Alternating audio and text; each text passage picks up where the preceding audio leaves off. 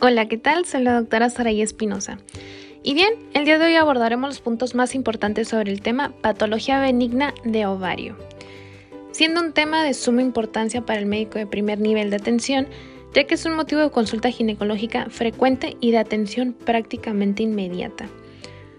Como introducción debemos conocer inicialmente la definición de esta y vamos a basarnos en las guías de práctica clínica nacionales en Manual del CTO y en Manual del Dr. Prieto.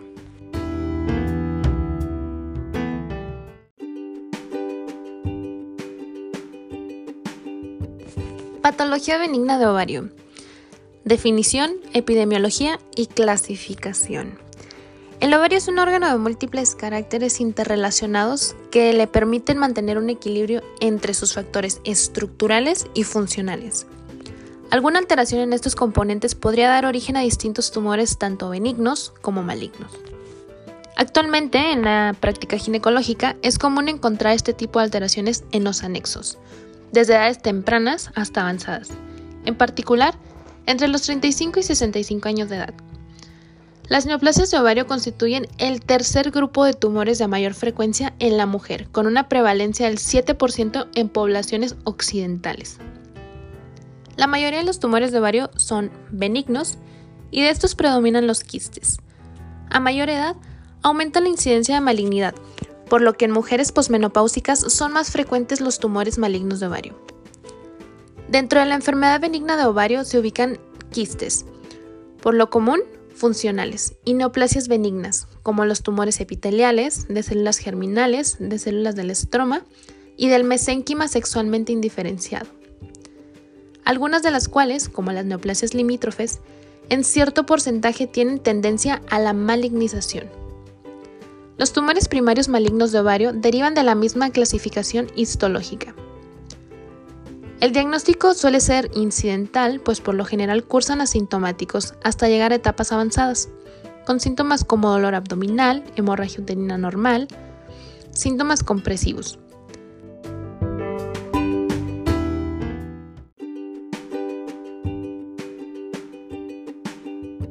Uso rutinario del ultrasonido en el área de ginecobstetricia ha contribuido a diagnosticar con mayor frecuencia estas patologías. El diagnóstico diferencial de los tumores benignos de ovario se hará en especial con neoplasias malignas.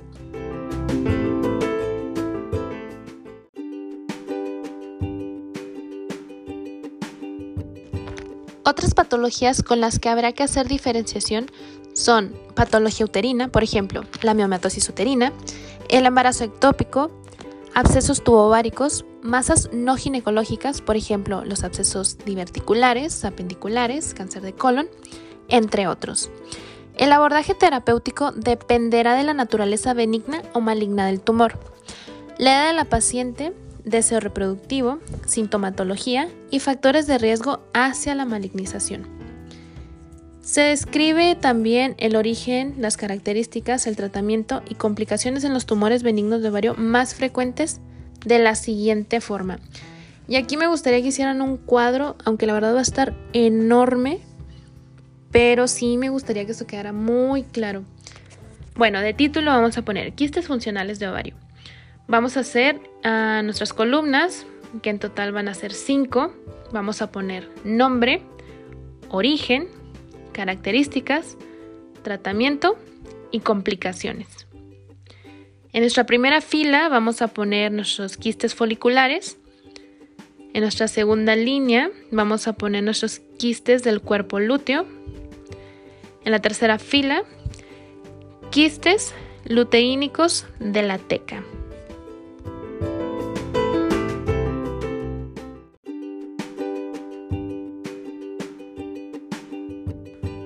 Muy bien, ahora desglosando cada parte de la tabla. En lo que son los quistes foliculares, tenemos el origen, que es como vamos a comenzar nuestra fila. Y esto es por la falla en la liberación de folículos ováricos durante el ciclo menstrual y por su sobreestimulación. Esto es en hipófisis sobre ovario, a través de la elevación de la FSH o de la LH. Ahora, ¿qué características va a tener? Son quistes más comunes, predominan en mujeres jóvenes y en edad fértil, Pueden ser únicos o múltiples, de presentación más frecuente. Raramente crecen más de 10 centímetros y la mayoría son asintomáticos. Si las células de la granulosa permanecieran activas, pueden secretar estrógenos y originar hiperplasia endometrial. También pueden ocasionar ciclos menstruales irregulares, prolongando el intervalo intermenstrual seguidos de episodios de menorragia. Ahora, para el tratamiento. Más del 70 al 80% se resuelven espontáneamente después de 4 a 8 semanas de haber realizado el diagnóstico. Las masas ováricas persistentes requieren anticonceptivos orales o intervención quirúrgica. Y pasando finalmente a las complicaciones de nuestros quistes foliculares, son el sangrado intraperitoneal asociado a la rotura del quiste folicular, pero esto es muy poco frecuente.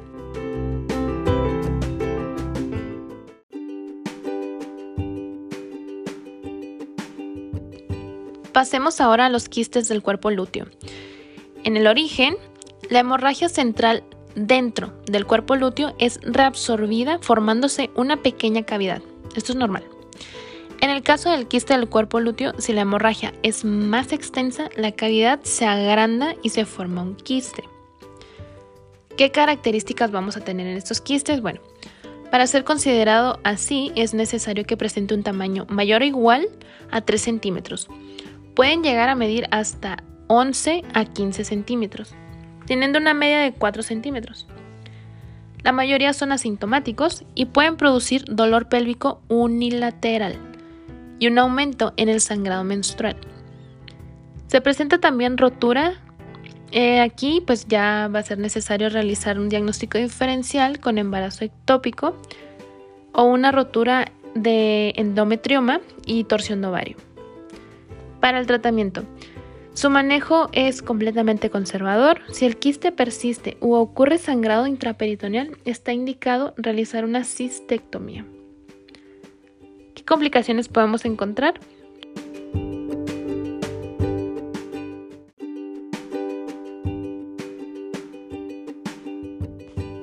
Podemos encontrar un hemoperitoneo por rotura hemorrágica del quiste. Y bien, pasamos a nuestro último quiste funcional del ovario, que serán los quistes luteínicos de la teca. Origen constituyen una respuesta a la secreción de una gran cantidad de gonadotropina coriónica humana por el trofoblasto. ¿Qué características va a tener? Estos son los menos frecuentes de los quistes funcionales de ovario. Suelen coincidir con la enfermedad trofoblástica gestacional, gestación múltiple o hiperestimulación exógena del ovario. Comúnmente estos se presentan bilaterales de más de 15 centímetros de diámetro. Durante el embarazo su incidencia es de hasta un 30%. Ahora, para su tratamiento, suelen resolverse espontáneamente cuando disminuye la concentración de la gonadotropina coriónica humana. Finalmente, sus complicaciones, aproximadamente el 3% corre riesgo de complicaciones agudas atribuibles a torsión de ovario o hemorragia.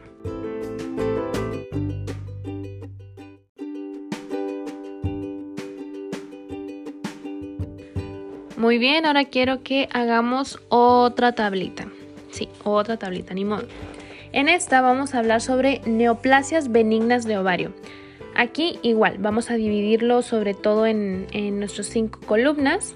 Tenemos nombre, origen, características, tratamiento y complicaciones.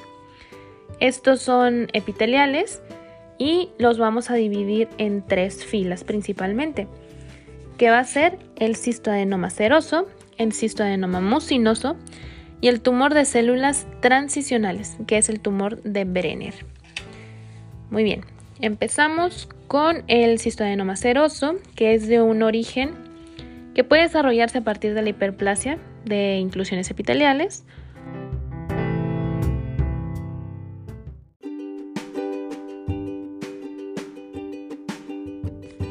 Cistoadenoma fibromas, que son pequeños crecimientos papilares en su pared con un componente fibroso. ¿Qué características va a tener? Bueno, representa un 25% de los tumores benignos de ovario y suelen ser bilaterales en cerca de 20% de los casos. Tratamiento. Este se hace un manejo conservador en tumores menores a 6 centímetros, pero si persisten, el tratamiento definitivo es la exéresis. ¿Qué complicaciones podemos encontrar? Algunos presentan una malignidad limítrofe. Muy bien, pasemos ahora al cistoadenoma mucinoso.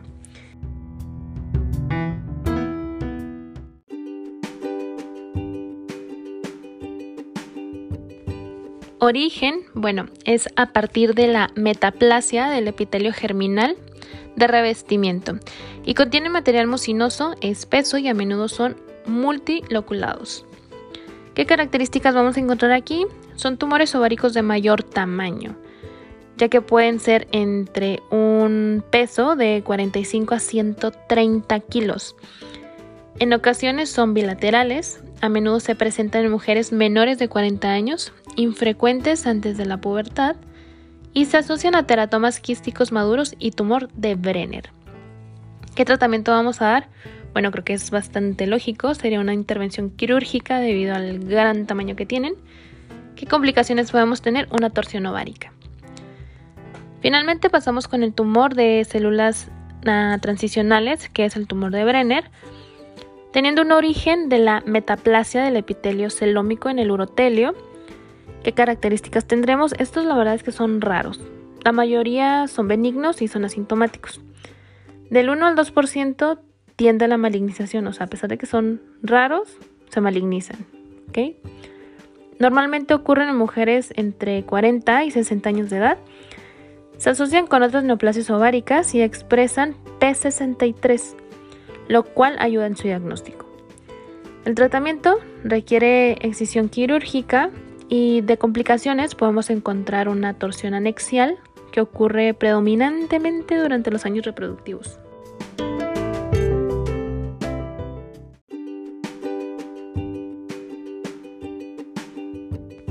Pasamos a otro tipo de neoplasias benignas de ovario. Aquí se va a hacer una subdivisión pero bueno, eso lo hablamos más adelante. Igual en esta tablita vamos a poner nombre, origen, características, tratamiento y complicaciones en nuestras cinco columnas y vamos a poner tres filas.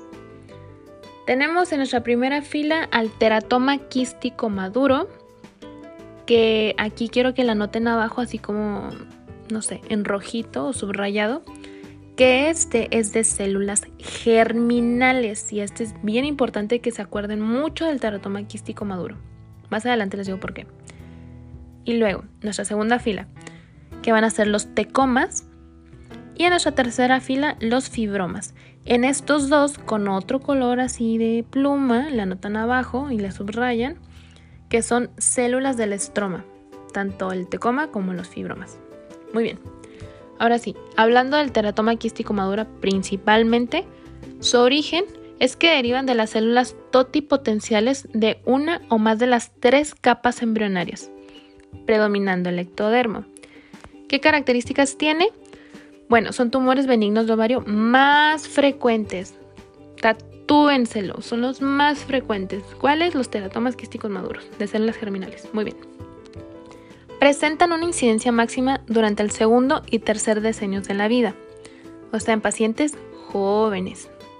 El contenido es un material sebáceo mezclado con pelo, cartílago, hueso y dientes. Tratamiento. Es excisional laparoscópica en la mayoría de los casos. En pacientes con deseos de fertilidad, el tratamiento es la cistectomía con preservación del tejido ovárico normal.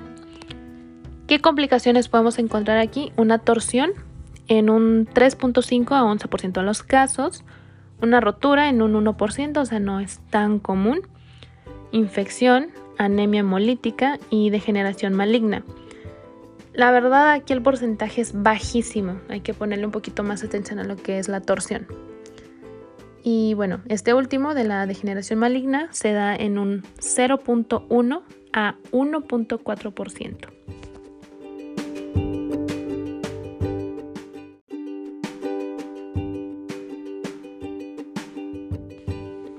Muy bien, pasamos con nuestro primer protagonista de las células del estroma, que es el tecoma. Este tiene un origen a partir de las células de la teca, creo que es bastante obvio. Características que presenta. Su frecuencia es de tan solo el 1% de todos los tumores ováricos. Ocurre en pacientes posmenopáusicas en 80% de los casos y a menudo son productores de estrógenos. ¿Qué tratamiento le vamos a dar? Una salpingo o unilateral con biopsia endometrial en pacientes sin paridad satisfecha. En el caso de las pacientes con paridad satisfecha sería una salpingo o unilateral o bilateral con histerectomía. ¿Qué complicaciones podemos encontrar? Una hiperplasia o neoplasia endometrial. Esto es bien importante porque acabamos de ver el tema de cáncer de endometrio y de hiperplasia endometrial, entonces este dato es bastante importante.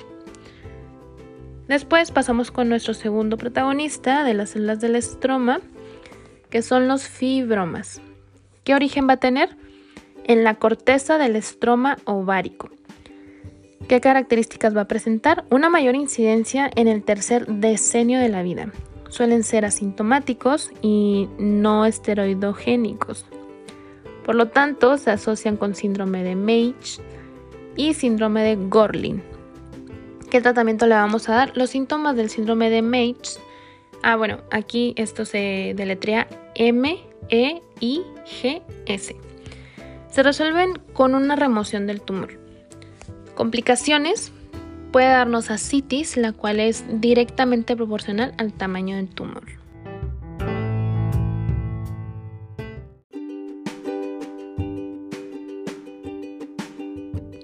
Muy bien, a ver, después de haber hablado tanto de la torsión anexial y qué es eso, aquí ya les tengo la definición y fisiopatología. La torsión anexial es una de las principales complicaciones de los quistes y neoplasias benignas del ovario. Se define como la torsión del ovario, la tuba o ambos, que es la forma más frecuente. Grábenselo también.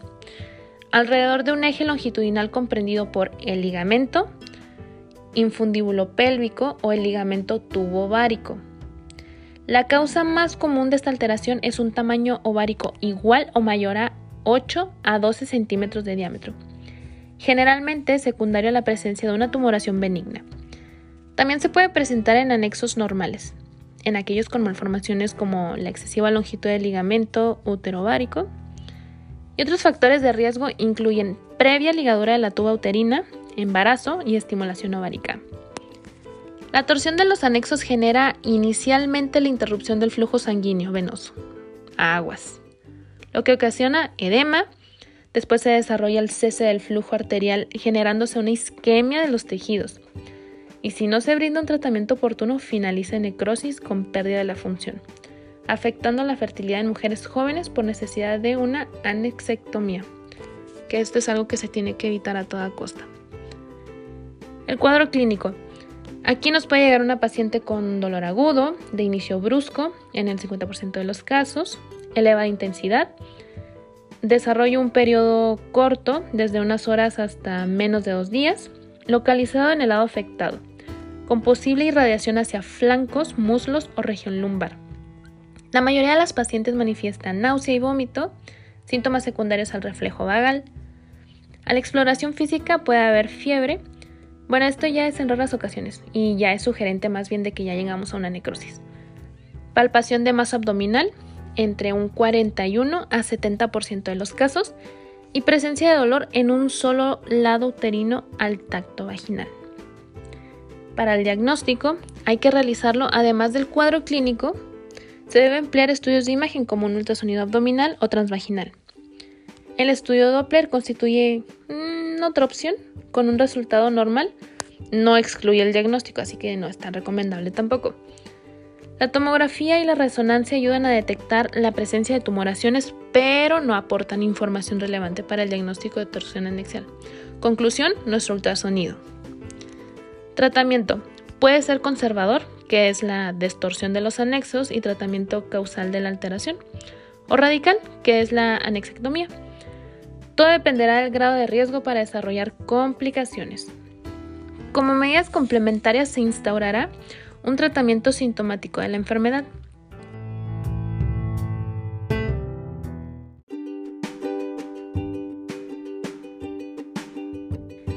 Complicaciones. Existen varias complicaciones fatales por necrosis y liberación de citocinas, como la tromboflebitis pélvica e incluso una peritonitis.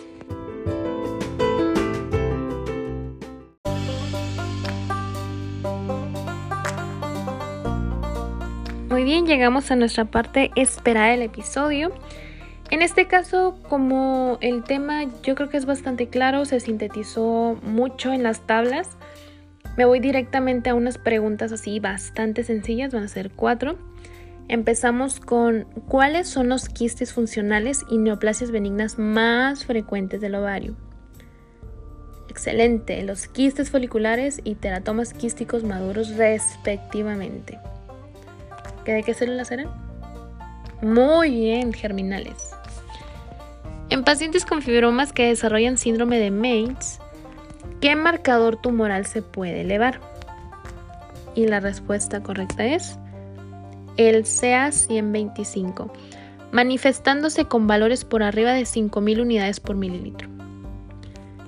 Tercera pregunta, ¿qué lado se afecta con mayor frecuencia en la torsión de los anexos? Y la respuesta es el derecho.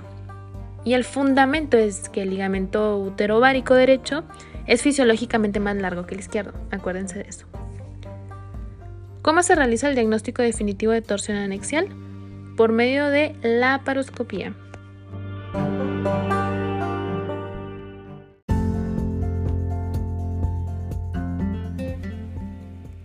Con esto daríamos por terminada nuestra revisión del tema. Espero les sea de mucha ayuda. Recordemos, que donde quiera que se ama el arte de la medicina, se ama también a la humanidad. Platón. Nos vemos en el siguiente episodio.